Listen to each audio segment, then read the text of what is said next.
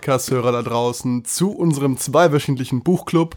Ihr wisst es natürlich, ihr seid beim Schwarz auf Weiß Bücher-Podcast mit Fabi und Simon. Und diesmal haben wir sogar eine Premiere für euch. Keine Ahnung, ob ihr es mitbekommen werdet, aber wir sind das erste Mal, dass Fabi und ich in einem Raum sind, uns gegenüber sitzen, uns angrenzen können, nicht nur über die Webcam, sondern eben hier in unserem kleinen kleinen Home-Studio und dafür haben wir euch ein Buch mitgebracht, was man auch im täglichen Leben benutzen kann. Versuche hier ganz, ganz, ganz komische Brücke zu schlagen und zwar Komisch, alles chemisch von Dr. Mighty Nguyen Kim.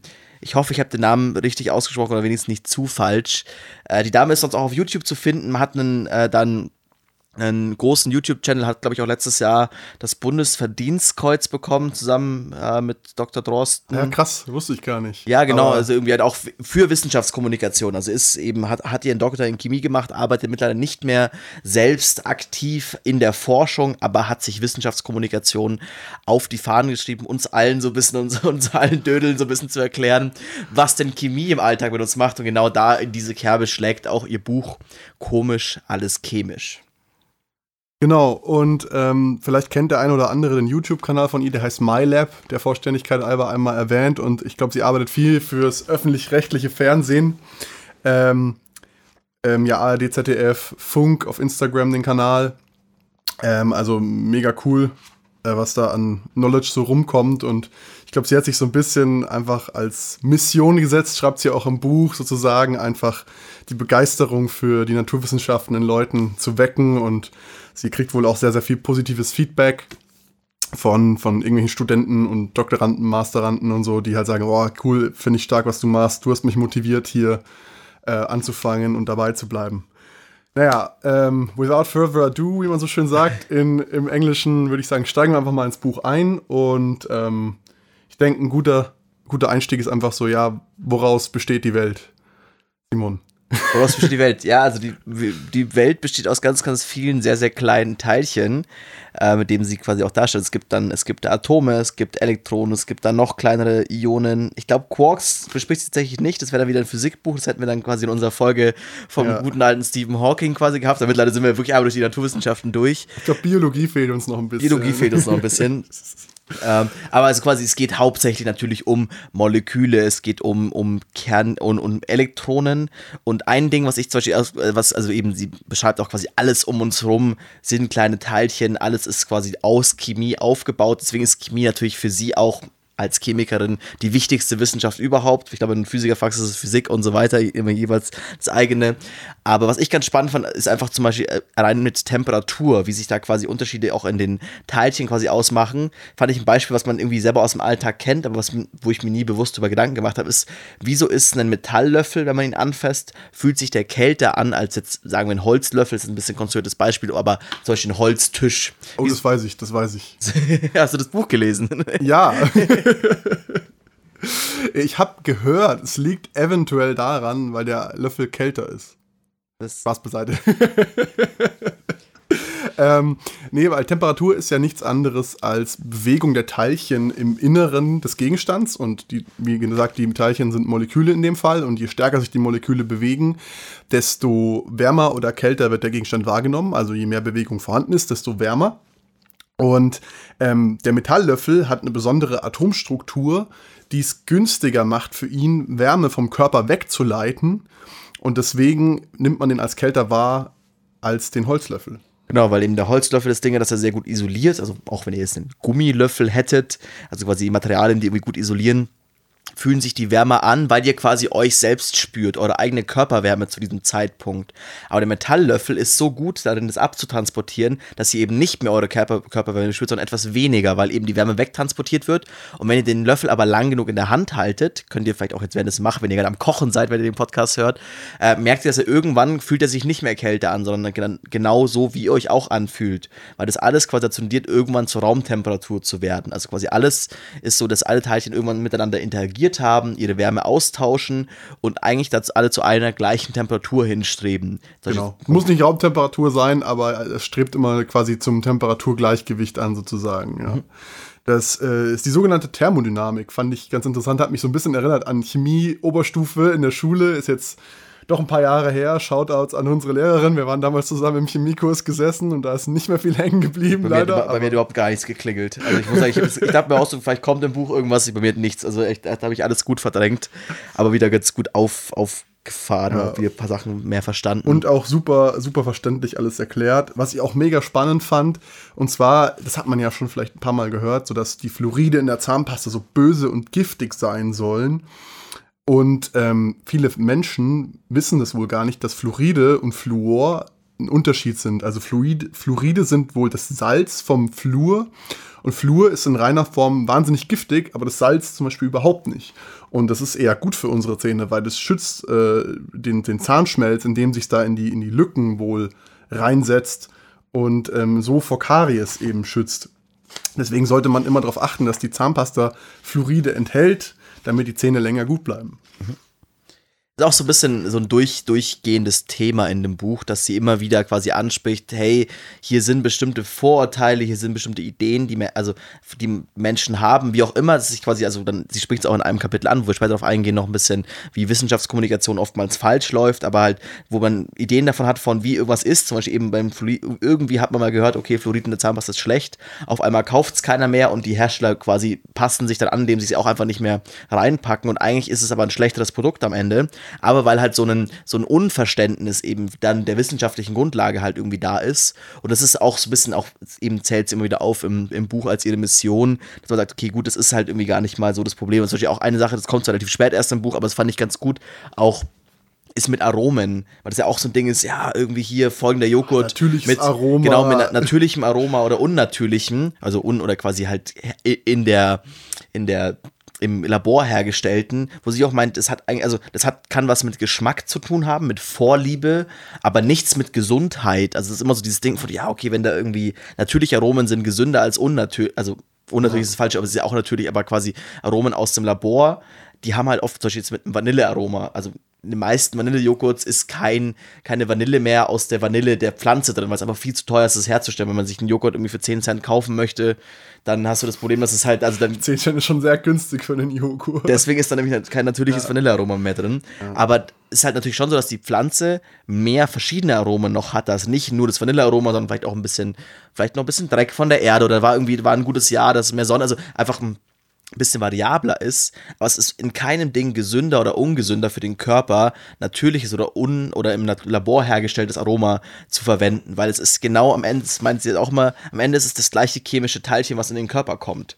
Und eigentlich sogar oftmals mit den Dingen, die im Labor hergestellt werden, besser, weil diese Teilchen halt wirklich nur genau diese Teilchen sind. Es kann auch so sein, dass, okay, die Vanille wurde dann halt irgendwie mit irgendeinem schlechten Dünger gespritzt und auf einmal sind dann andere Dinge mit drin in dem Aroma, was man eigentlich nicht haben möchte. Man weiß halt aus dem Labor zum Beispiel, dass es genau das ist, wo man hin will. Das fand ich auch, also dass sie immer wieder so aufklärt und ein bisschen zeigt, ja, Leute, viele Dinge, die man sich irgendwie so, die man im Kopf hat, ist gar nicht so schlecht Chemie oder so schlimm. Chemie ist gut. Chemie ist gut, ja. ja, das, was ich da auch an der Stelle ganz interessant fand, da das, das, das Kokosaroma von der Kokosnuss kommt gar nicht von der Kokosnuss. Kokosnuss. Da war ich auch so mind blown. So. Das wird aus irgendeiner Wurzel hergestellt, deren Namen ich jetzt vergessen habe und auch gar nicht aussprechen konnte. Aber das war auch so, wow, okay, krass. Mhm. Ja, dass es einfach einfacher ist, dieses, dieses Geschmackselement woanders her zu synthetisieren als aus Kokosnüssen. Mhm. Und wir verbinden das dann aber mit Kokos. Ja. Können wir vielleicht auch dann in dem Zuge ganz kurz, weil du gerade auch das Wort synthetisieren in den Raum geschmissen hast, darauf ganz kurz eingehen, was es genau das quasi ist. Also im Sinn von eben, ihr könnt halt sagen, wenn wir sagen, wir bleiben bei der Kokosnuss, mit dem Aroma zu sagen, wir möchten gerne einfach, wir nehmen uns die Kokosnuss vom Baum, hacken sie auf, zerkleinern sie, keine Ahnung, pressen Saft raus und am Ende quasi kommt was, was nach Kokosnuss schmeckt. Das wäre dann das natürliche Aroma, was ihr irgendwie im, im Joghurt drin habt, der dann 11 was Cent ihr im kostet. Joghurt drin haben wollt. Was ihr drin haben wollt, wenn ihr das halt möchtet. Am besten noch Bio. Am besten noch Bio, genau. Ähm, aber halt dann quasi das Synthetisieren ist dann, man hat, also Chemiker schauen sich diese, dieses, dieses Kokosnussaroma an und sagen, ah, okay, da sind irgendwie eine Million und 15 Stoffe drin. Die zwei hier sind wichtig, damit es so schmeckt, wie, wie wir Menschen uns Kokosnuss vorstellen oder was für uns quasi Kokosnuss ausmacht, weil da sind ja viele andere Geschmäcker auch noch drin. Und dann wird quasi geschaut, okay, das sind genau diese beiden Moleküle, es sind genau diese, diese chemischen Strukturen. Und dann ist die Frage, okay, wie schaffen wir es? Weil es am Ende ist es ja für Chemiker, die schauen sich an, für die ist die ganze Welt eigentlich nur ein Bauplan. So, ah, okay, wie können wir diesen Bauplan selber hinbekommen. Und dann hast du genau dieses, diesen Effekt, dass du sagst, okay, es ist halt leichter, irgendwie einen, also einen Basisstoff zu nehmen, der vielleicht überhaupt nichts mit der Kokosnuss zu tun hat, ganz, also vielleicht auch einfach wirklich irgendwie Holz ist oder so, aber halt, wenn man den dann relativ einfach mit wenig Veränderungen den Bauplan ummodeln kann, vielleicht ein bisschen, ich versuche gerade ein Wort irgendwie mit Sprache, äh, ein Beispiel mit Sprache zu bauen, irgendwelche Wörter, sagt, keine Ahnung, aus, au, also es ist viel leichter aus dem Wort ähm, Auto den Autor zu machen, weil man nur ein R dranhängen muss, als aus Schreiberling, obwohl eigentlich von dem Inhalt Schreiberling und Autor näher beisammen sind. Es geht beide beiden schon um Text, aber es ist leichter quasi, wenn man von ganz woanders herkommt, ach komm, ich nehme, nehme jetzt das Wort Auto, hänge nur ein R dran und ich weiß nicht, ob was geholfen hat, das Beispiel, aber so die Richtung quasi ist es dann in der Chemie auch, man sagt, okay, man schaut einfach nur, was ist am allernächsten dran, obwohl es vielleicht ursprünglich nichts damit zu tun hat. Vielleicht könnte man auch einfach aus, ich glaub, weiß gar nicht, ob Vanille vielleicht aus Gummi hergestellt wird oder von Gummi kommt ursprünglich, weil es ist halt sehr nah dann von der chemischen also Vermutlich die Autorin. Aber da wir gerade beim Thema Essen sind, da ging nochmal dieses Gerücht um von diesem McDonalds-Burger, den eine Frau jahrelang mit sich rumgetragen hat und der einfach nicht verrottet ist. Ich habe das auch mal gesehen auf einem Foto und das ist so angeblich mehrere zehn Jahre alt, dieser Burger, und du siehst, der sieht einfach aus wie frisch aus der Packung. Und da ist natürlich das Thema, okay, wie, wie kann das passieren? Ne? Sind es die bösen Konservierungsstoffe, vor denen wir uns alle fürchten sollen? Zwinker-Smiley. Und da sagt sie auch ganz schön im Buch, ja, Konservierungsstoffe sind eigentlich was Gutes. Also, wenn man sie im richtigen Maße einsetzt, weil sie sorgen dafür, dass unser Essen länger genießbar bleibt. Das heißt zum Beispiel, wenn wir jetzt ähm, in eine Kantine gehen und die kochen in der Früh das Essen und es liegt dann den ganzen Tag da in der Wärme, dass wir das auf jeden Fall noch genießen können und unbedenklich verzehren können, dass sich also keine Bakterien oder Pilze oder so irgendwas im Essen bildet und uns möglicherweise vergiftet. Also ohne dass wir es wissen. Und ein bekanntes davon ist ähm, die Zitronensäure und das fand ich auch super interessant. Ja, die könnte man ja auch aus der natürlichen Zitrone herstellen. Aber der Bedarf an Zitronensäure ist zehnmal höher, als wir jährlich an Zitrusfrüchten ernten. Ah, krass. Und das heißt, die Zitronensäure wird einfach künstlich im Labor, künstlich ganz böse, ja, also Zwinker, und wird künstlich im Labor hergestellt und als Konservierungsmittel vielfältig eingesetzt. Und ähm, vielleicht hat das mal der eine oder andere ausprobiert, wenn man einen Apfel schneidet, der wird ja relativ schnell braun, wenn man den an der Luft einfach stehen lässt. Und wenn man ein bisschen Zitronensäure drauf träufelt, dann passiert das nicht. Dann hält der quasi, sieht er länger frisch aus. Mhm. Fand ich mega spannend.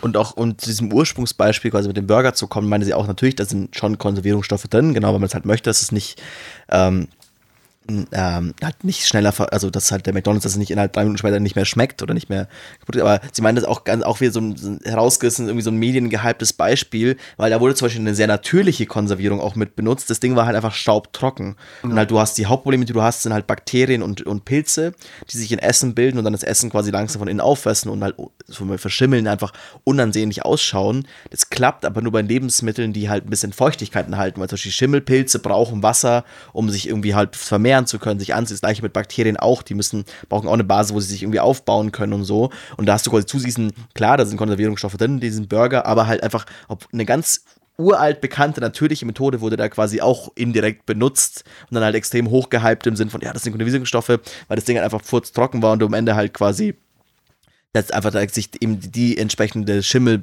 und Bakterien, die man halt dann bräuchte, dass es halt eben unansehnlich aussieht, sich gar nicht mehr ansiedeln konnte und eben nicht weil genau. so viel mehr Konservierungsstoffe drin sind als vielleicht in einem keine Ahnung, Sandwich von einem anderen Laden. Genau, und im Endeffekt, es gibt da ein paar Methoden, um Essen länger haltbar zu machen, aber tatsächlich die einfachste ist Wasser entziehen. Und das kannst du entweder durch Zugabe von Salz oder Zucker machen, weil die das Wasser sehr stark binden, oder eben durch Zugabe von Säure, aber zum Beispiel Thema Sauerkraut, wer das ge gerne isst und kennt, das ist einfach auch durch die Säure, ist das Kraut, das ist ja eigentlich nur Weißkohl, einfach länger haltbar dann.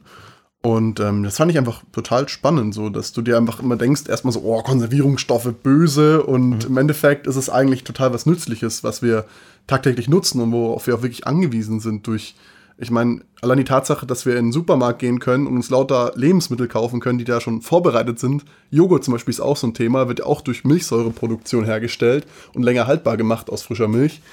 Ähm, das ist einfach genial. Also war mir vorher gar nicht so bewusst und das hat mich irgendwie ein bisschen geflasht, keine Ahnung. Ja, ich finde auch, sie macht äh, bei vielen, also sie entmystifiziert manchmal so ein bisschen Vorteile, die man hat, eben gegen Chemie. Ich meine, eben sie kommt natürlich, muss man natürlich auch sagen, sie kommt aus dem chemischen Bereich und klar weiß sicher einfach viel mehr als der Mainstream. Das ist ja auch die Idee von dem Buch, das, was wir jetzt auch quasi euch erzählen, was wir darüber gelernt haben, genau dieses Ding sagen, ach ja, vielleicht ist dann ein Konservierungsstoff doch gar nicht mal so schlecht oder vielleicht fand ich auch wieder ein gutes Beispiel, um bei Synthetisierung zu bleiben oder was äh, wir da auf zurückzukommen, ist äh, Tenside, also quasi Waschmittel.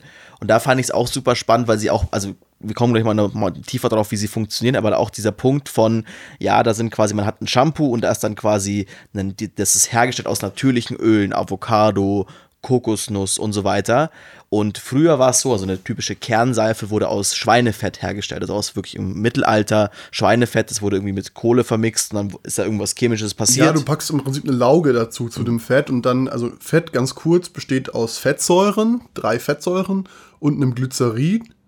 Und ähm, wenn, du, wenn du eine Natronlauge zum Beispiel dazu mischt, dann wird es aufgespalten, dann hast du die Fettsäuren und das Glycerin extra wenn ich es mir richtig gemerkt habe. Und ähm, dann quasi dockt irgendwas von der Natronlauge mit den, mit den Fettsäuren an und da, daraus entsteht dann so ein Tensid. Dann haben wir quasi ähm, genau. den Grundstoff, den wir für Seife brauchen. Und eben, es hört sich erstmal voll ekelhaft, so, boah, Schweinefett und so eben war früher und jetzt mittlerweile ist halt dieses Ding von, okay, du willst da, dass es aus, Ko also dass deine Seife aus Kokosöl hergestellt ist, aus Avocado und aus diesen ganzen schönen Früchten, mit denen wir gute Dinge verbringen, wo sie auch wieder meint, am Ende wenn dieser Prozess durchgelaufen ist, weil du machst das gleiche bei der Avocado genauso. Du entziehst der Avocado quasi, also du extrahierst das Fett, machst dann quasi auch wieder den, den, den halt nicht mehr mit irgendwie Kohle, aber halt quasi mit einer Lauge zusammen, um halt da diese Tenside rauszubekommen. Und es ist eben wieder genau der gleiche, der, der gleiche Baustein am Ende. Also es ist wieder genauso Auto-Autor, dieses nahe Beisammen-Ding, dass man dann quasi ein Tensid hat, was chemisch genau gleich aussieht. Also was dann irgendwie keinen Vorteil hat, ob das jetzt aus Schweinefett kommt oder aus Avocado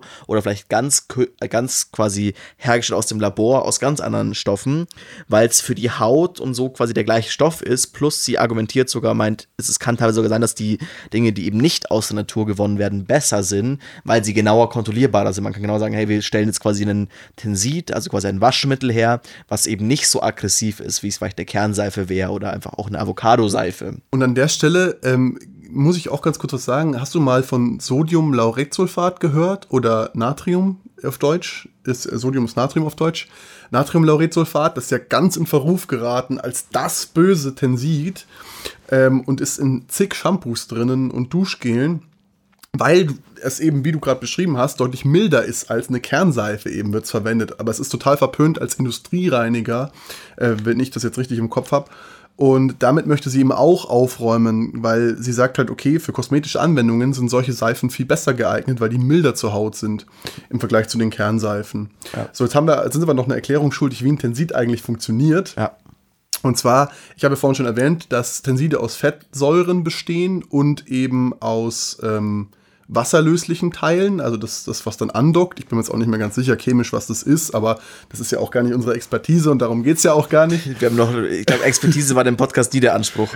Ich glaube, bevor du, da, auf was du davor noch kurz eingehen musst, bevor du auf die Struktur eingehst, ist, es gibt äh, Stoffe, die nennen sich Hydrophil und Hypophil. Genau. Und jeweils quasi immer den jeweiligen genau. Stoff, was mit was es sich gut verbindet. Genau. Kennt ihr zum Beispiel, wenn der ihr schüttet oder macht es Nudelwasser und manche Leute machen ja gerne ihre Nudeln, dass sie noch einen Schluck Öl dazu schütten oder so. Man merkt quasi, dass das Öl oder einfach, wenn ihr jetzt einfach Öl in Wasser schüttet, müsst ihr ja keine Nudeln dafür kochen, ähm, dass sich das Öl quasi, wenn ihr es ein bisschen stehen lasst, oben absondert und das Wasser unten drunter ist. Genau. Und sich aber nicht verbindet. Also ihr könnt dann, dann durchmixen mit Mixer und das Problem immer wieder sondern sich diese zwei Schichten eben ab. Und das ist halt, weil die beide quasi verschiedene Anziehungen haben. Das Öl ist eben lipophil und quasi, oder ist quasi mit Öl liebend insgesamt unter sich und das gleiche Wasser halt auch, aber sie stoßen sich gegenseitig ab. Und was eben Tenside sind, die nennen sich ampiphil und einfach, die mögen beides und sind so ein bisschen der Vermittler zwischen beidem. Und ich glaube, da können wir dann einsteigen mit der Struktur. Genau, und ähm, die Tenside haben eben einen Teil, der ist hydrophil, das heißt, der mag Wasser, der dockt mit Wasser. Und ein Teil, der ist fettliebend, der dockt mit Fett. Und dann, wenn du quasi ein Tensid in zum Beispiel Wasser-Öl-Gemisch kippst, dann lagern sich die Tenside immer mit den, ähm, mit den Köpfen sozusagen um das, um das Fettmolekül rum und mit dem Schwanzteil ins Wassermolekül und dann bilden die so ähm, quasi so, so Mizellen nennt sich das. Ähm, Kleine Kügelchen. Genau, wo sie, wo sie quasi den, den, die Fette einschließen. Und so kann man dann Fett und Wasser eben mischen, beziehungsweise wenn man zum Beispiel abspült mit Geschirrspülmittel, äh, erzeugt man genau diesen Effekt, dass die Fettmoleküle dann eingeschlossen werden in den Tensiden und so eben abtransportiert werden können.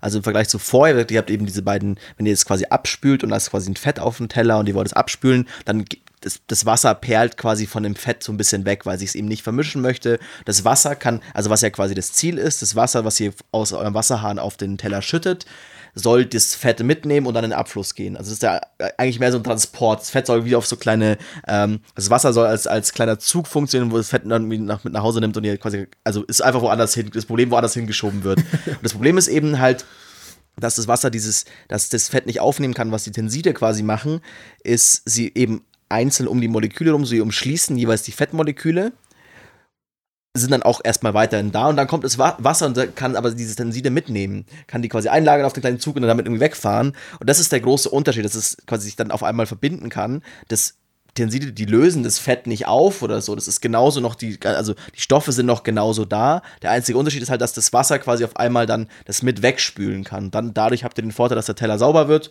und das Fett halt quasi im Abfluss ist und dann, dann nicht mehr euer Problem ist und irgendwie sich anders darum kümmern muss, das wieder irgendwie komplett zu filtern und wegzubekommen. Genau, und das gleiche ist auch im Waschmittel zum Beispiel, beim Wäschewaschen oder so. Die, die Stoffe, die im, die, der Dreck, der in, in der Kleidung gebunden ist, sozusagen, wird auch in diese, in diese Tenside eingesperrt und dann einfach mit abtransportiert.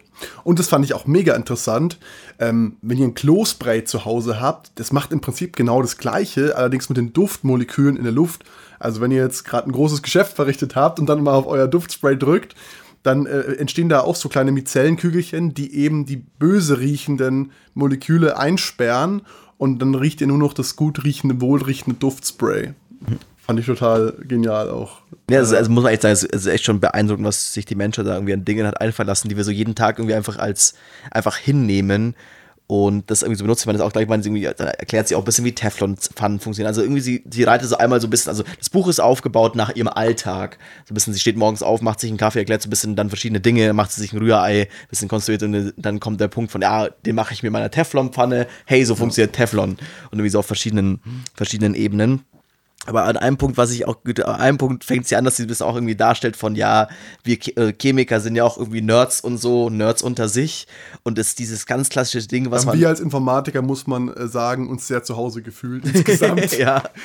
äh, und sie, sie möchte quasi auch mit einem, Vor mit einem Ding aufräumen. Das ist fast so, ich würde sogar sagen, eher wieder Physik schon, da geht es eher in eine physische Richtung, aber was passiert, wenn ein Mensch quasi wie aus irgendwie in, in Star Wars äh, aus, der, aus der Luftschleuse rausgeschmissen wird, also was passiert dann? Erfriert er sofort, explodiert also, wenn, er? wenn der Mensch quasi im Weltraum landet, ohne Raumanzug. Ohne Raumanzug. Und also diese, jeder Film hat sich, denkt sich irgendwie ein anderes schlimmes Szenario aus, auf welche qualvollen Art und Weise man stirbt und mit den zwei größten räumt sie mal auf. Und zwar eins, was man schon mal sagen kann, ist, dass man nicht erfriert. Das passiert nicht, dass man rauskommt, man, wird, man läuft blau an und ist erfroren, ist dann für immer im Weltall. Man muss aber dazu sagen, im Weltall hat es eine sehr, sehr kalte Temperatur, ja. Also es wäre sehr, sehr naheliegend. Was hat minus 270 Grad Celsius im Weltraum? Mhm. Also ich hätte auch gedacht, man, man fliegt halt da raus und zack, eingefroren so. Aber nee, ist tatsächlich nicht so. Weil da kommen wir zu dem ganz, den, am Anfang, was wir ganz am Anfang erklärt haben, und zwar, dass immer alles quasi Teilchen sind, die was austauschen, natürlich auch mit dem Metall, wo quasi dann die Wärme abgegeben wird alles an die Metallteilchen und die es abtransportieren. Und das ist wieder der Unterschied. Im Weltall, da sind überhaupt gar keine Teilchen. Da ist ja ein Vakuum,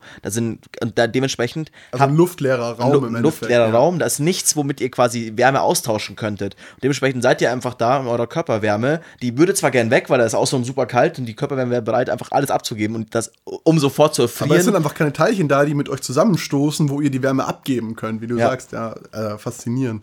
Dementsprechend würdet ihr vermutlich, weil das ist ein Ding, was ich jetzt gerade konstruiere, aber vermutlich würdet ihr schneller erfrieren, wenn ihr dann nackt an der Raumstation klebt, als wirklich nackt im Weltall zu fliegen, weil die Raumstation würde wieder das Metall davon ja. wieder eure Wärme abnehmen, aber halt im Weltall nicht, weil da ist einfach nichts, was dann irgendwie äh, euch diese Wärme, also diese Wärme wegtransportiert. Also erfrieren würdet ihr schon mal nicht. Übrigens, weil du das sagst, Luft ist tatsächlich auch ein wahnsinnig schlechter Wärmeleiter, weil Luft ist ja im Prinzip auch Gas und Gas heißt immer, dass ähm, wenig Teilchen auf engem Raum zusammen sind. Das heißt, bis die Teilchen kollidieren und die Wärme abgeben können, dauert es einfach, weil nicht so viele da sind. Ähm, das heißt, wahrscheinlich dein Beispiel mit der Raumstation, wenn du außer der Raumstation dich festhältst, würdest du vermutlich viel schneller erfrieren. Ja, mhm. krass, hätte ich jetzt auch nicht, kann ich gar nicht drüber nachgedacht. Doch, aber ich doch gar nicht so doof, wie ich immer ja. ausschaue. Überrascht mich immer wieder. ähm, aber was passiert jetzt eigentlich wirklich? Das Explodiere ist die Frage. ich? Vielleicht. Who knows? Ähm, die Autorin zumindest sagt, das Wahrscheinlichste ist, dass sie anfangen zu kochen. Und das ist natürlich so ein bisschen so, wow, hätte ich jetzt auch nicht gar nicht mitgerechnet, muss ich sagen. Aber das ist tatsächlich relativ einfach zu erklären, weil ähm, im Endeffekt, wir haben ja Normaldruck hier auf der Erde. Das wird ungefähr angegeben mit 1 Bar. Und wenn man jetzt aber hochgeht auf den Mount Everest zum Beispiel, wenn, und wir, wir kochen uns ein Wasser oder so, dann hat das Wasser statt 100 Grad Celsius nur noch einen Siedepunkt von 70 Grad Celsius, weil der Druck dort oben, der Luftdruck viel niedriger ist. Das heißt, die, die Teilchen gehen schneller in die Gasphase über. Also Wasser verdampft, auf gut Deutsch. Und das gleiche würde eben auch im Weltraum passieren, wegen dem luftleeren Raum. Da ist nämlich null Luftdruck. Das heißt, eure, euer Blut würde sofort zu sieden anfangen, gasförmig werden. Und das ist natürlich ziemlich schlecht, weil das Blut durch den Körper fließen muss, um den Sauerstoff zu transportieren. Und so würdet ihr vermutlich qualvoll an Sauerstoffmangel und ähm, ja, kochendem Blut sterben. Für, für die Taucher unter euch, ihr würdet einfach eine Taucherkrankheit bekommen. Ist genau das gleiche, wenn ihr quasi, wenn ihr zu schnell, Ah ja, wenn ihr, zu wissen. genau, wenn ihr zu schnell abtaucht und dann ist ja eben dieses Ding, dass man nicht schnell auftauchen darf, weil es genau der gleiche Effekt ist. Man quasi hat, man ist unter Wasser, jemand tiefer unter Wasser ist, also schon ab irgendwie fünf bis zehn Metern, ist der Druck viel höher, der Körper gewöhnt sich daran, man atmet auch die ganze Luft ein und die Luft, also die Teilchen haben quasi einen höheren Druck gewonnen. Wenn man dann zu schnell auftaucht, hat man genau den gleichen Effekt von, es bilden sich auf einmal Lu- Luftbläschen in den Blutbahnen, die halt auf einmal dann da so rumhängen und man das Blut nicht mehr fließen können, weil die Bläschen zu groß sind.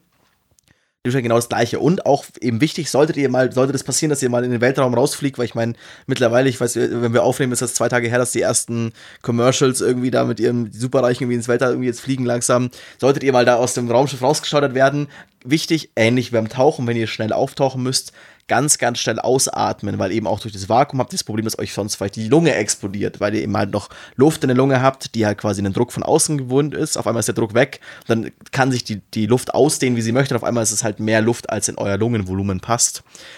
Aber ja, ich glaube, in dem Punkt, wenn ihr, also es ist immer noch so, wenn ihr ins Weltall rausgeschaut wird, ist immer noch eine ziemlich uncoole Situation. Aber ihr friert auf jeden Fall ziemlich sicher nicht und explodieren so direkt vermutlich auch nicht. Das war so ein bisschen der Punkt, wo sie dann so ein bisschen abgenördet hat über irgendwelche Science-Fiction-Filme. Und man auch sagen, ich glaube, gerade das mit der Wärmeleitung Vor allem ja über schon Star Chemie. Wars 8 muss man an der Stelle nochmal sagen, der auch echt nicht gut war. ja, aber weil wir gerade bei Fun Facts sind, was ich auch interessant fand noch. Und zwar, jeder hat sich doch schon mal drüber geärgert, dass du das Handy gedroppt hast und dann ist dein Display gesprungen. Also ich, glaub, ich weiß, dir ist das schon öfter passiert. Manchmal. Mir auch, mir auch, mir auch schon zweimal tatsächlich. Ähm, und man ärgert sich, ja, warum bauen die nicht robusteres Glas ein? Dabei ist das Glas, was im Handy eingebaut ist, tatsächlich sehr, sehr technisch und, und chemisch aufbereitet, dass es extra stabil ist. Sogenanntes Gorilla-Glas. Und ähm, vermutlich normales Glas würde noch viel, viel schneller springen. So. Man hat aber bis jetzt einfach noch nicht geschafft, das Gorilla-Glas noch stabiler zu machen. Und jetzt ärgern wir uns halt über gesprungene Handy-Displays. aber sie sagt auch, wenn man das Handy quasi auf flach auf, die, auf das Display fallen lässt, ist die Wahrscheinlichkeit kleiner, dass es kaputt geht, weil mehr Fläche quasi ist für die Kraft durch den Sturz, die auf das Display ähm, ja, ausgeübt wird. Und wenn du auf eine Kante oder auf eine Ecke fällst, ist die Wahrscheinlichkeit deutlich größer, weil die Kraft viel konzentrierter ist an der einen Stelle, dass das Display eben bricht. Ja. Gut zu wissen. Also wenn ihr euer Handy auf den Boden schmeißt, dann bitte immer nur aufs Display. Immer eher nur flach, ja. Ich würde auch sagen, ich sag mal, in dem Buch, man kann super viel noch irgendwie durchsprechen und so, weil, also kann ich auf jeden Fall eine Empfehlung geben. Ich würde, lass uns zu unseren Kategorien kommen, sonst wird der Podcast hier viel zu auch. Ich meine, es ist eine Sommerfolge, wir haben hier Special, dass wir uns gegenüber sitzen und angrinsen die ganze Zeit und dass es immer ganz, also wir ganz wild sind wie zwei junge Hunde, die jetzt irgendwie mal irgendwie sich mal beschnüffeln können im echten Leben. Ähm, Das erste Mal, dass wir uns überhaupt jemals live sehen. ja, für den Podcast, für den Podcast. ähm, und also ich würde sagen, ich würde das Buch auf jeden Fall weiter verschenken auch. Äh, auch Verständlichkeit. Absolut. Fün Verständlichkeit 5 von 5. Äh, und auch Anwendbarkeit würde ich eine 4 von 5 geben. So, man kann es viel im Alltag anwenden, aber jetzt so. Ja, wobei, nee, ich gebe eine 5 von 5, was ich für, wo ich für andere schon 5 von 5 vergeben habe. Es ist, ist echt es ist ein Top-Buch, hat mir viel Spaß gemacht allerletztes Kapitel habe ich ein bisschen stark geskippt, weil da spricht sie dann sehr stark nochmal Wissenschaft quasi. Da möchte sie die Leute quasi überzeugen, in die Wissenschaft zu gehen. Das hat mir dann persönlich nicht mehr, weil ich für mich diese Entscheidung schon getroffen habe, von es wird für mich Weil nichts. du halt in die Wirtschaft gegangen bist. weil ich mich schon verkauft habe. Ähm, Deine aber, Seele. aber halt dann quasi entschieden, also da, da habe ich ein bisschen, das war ein bisschen zu viel. Aber sonst, es ist sehr schön, was ich auch, was ich mir auf meinen Notizzettel aufgeschrieben habe. Sie hat super viele sehr süße Illustrationen drin. Würde mich interessieren, ob sie die selber gezeichnet hat, ob sie die hat zeichnen lassen. Das habe ich nirgendwo im Buch Ja, gesehen. war doch cool gemacht. Gell? also echt einfach, es auch ist so, sehr auch gut so ein paar. Versuche zum Zuhause nachmachen, das fand ich auch cool. Irgendwie hat man gleich ein bisschen mehr Bezug zur Materie. Ja.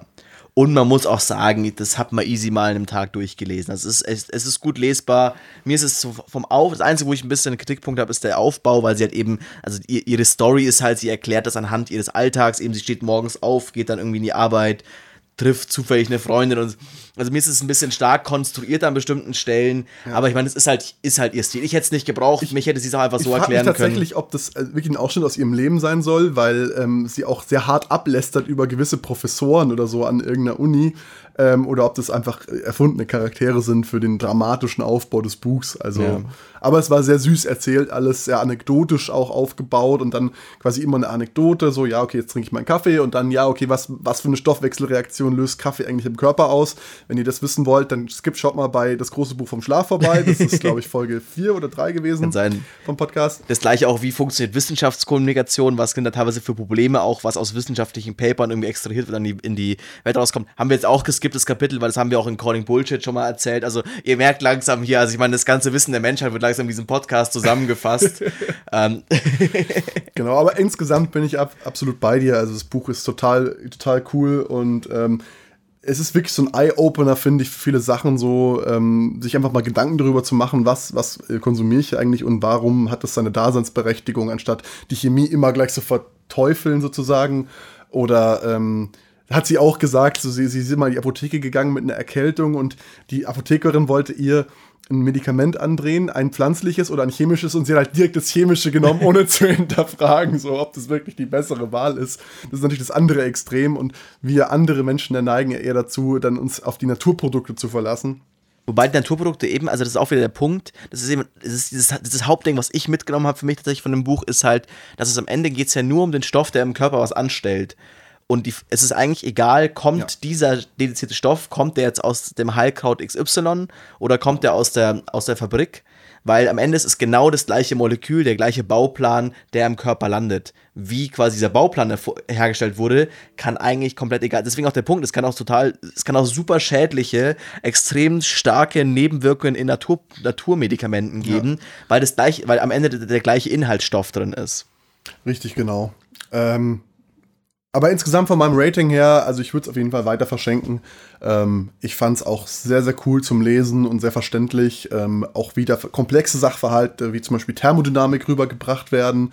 Ähm, deswegen auch eine klare 5 von 5. Anwendbarkeit bin ich bei einer 4 von 5, weil mir fehlen so doch ein bisschen die die direkt. Mir fehlen Action. die Aktientipps. Mir fehlen die Aktientipps, mir fehlen die Business-Tipps, mir fehlen die direkten. Das, das war mein Gedanke. Dafür vergeben wir immer so fünf von fünf irgendwie, ja, wie ich meinen Alltag ja. besser gestalte. Was hier was wirklich dann irgendwie dein, deine Augen öffnet. Also, ja. aber, aber, man kann auf jeden Fall viel mitnehmen. Es war auch ein sehr geiles Schokokuchenrezept drin, was ich mal nachbacken werde. An der Stelle nochmal. Wer das ausprobieren möchte, sollte sich auch das Buch angucken. Und ähm, ihr ja, könnt, insgesamt hat es mir wirklich sehr, sehr gut gefallen. Und ich meine, wenn ihr das Buch jetzt haben wollt, ihr könnt es natürlich wie immer, findet ihr es bei uns in den Show Notes unter simon.rd slash sw14 oder auch auf unserer neu gestalteten Homepage swpodcast.de, altgestalteten Homepage. äh, in den Shownotes ist ein Affiliate-Link, der bleibt bei uns mal zwei Cent irgendwie hängen, aber ihr müsst es nicht bei Amazon kaufen, könnt ihr auch woanders. Ähm, sonst, äh, wenn ihr irgendwie sagt, ihr wollt uns noch weiter unterstützen, könnt ihr uns natürlich bewerten und ab sofort unter jedem äh, MyLab-Video einen Kommentar schreiben von, sie soll doch mal bei uns im Podcast vorbeikommen. Wäre wär ja genial, wir hätten die Dame mal hier. Nee, also wenn sie das hört, dann gerne herzliche Einladung an der Stelle. Aber ja, insgesamt, ähm, genau, lasst uns ein Abo da, folgt uns auf Spotify, iTunes, wo ihr den Podcast gerade hört. Und ähm, wenn ihr Feedback habt zur Folge, schreibt uns eine E-Mail an unsere E-Mail-Adresse podcast at swpodcast.de oder jedes andere vor dem Ad, was ihr wollt. Das ist eine catch Fabi at swpodcast.de. Wenn ihr an mich wollt, ich habe eine eigene natürlich. Ja. Und Simon an ähm, Simon natürlich. Ja, wir machen den Sack jetzt zu, bevor du dich verlagerst. Hat, hat Spaß gemacht. So, ich wünsche euch, wünsch euch noch einen schönen Sommer und dann bis zur nächsten Folge. Ciao. Genau. Ciao, Servus.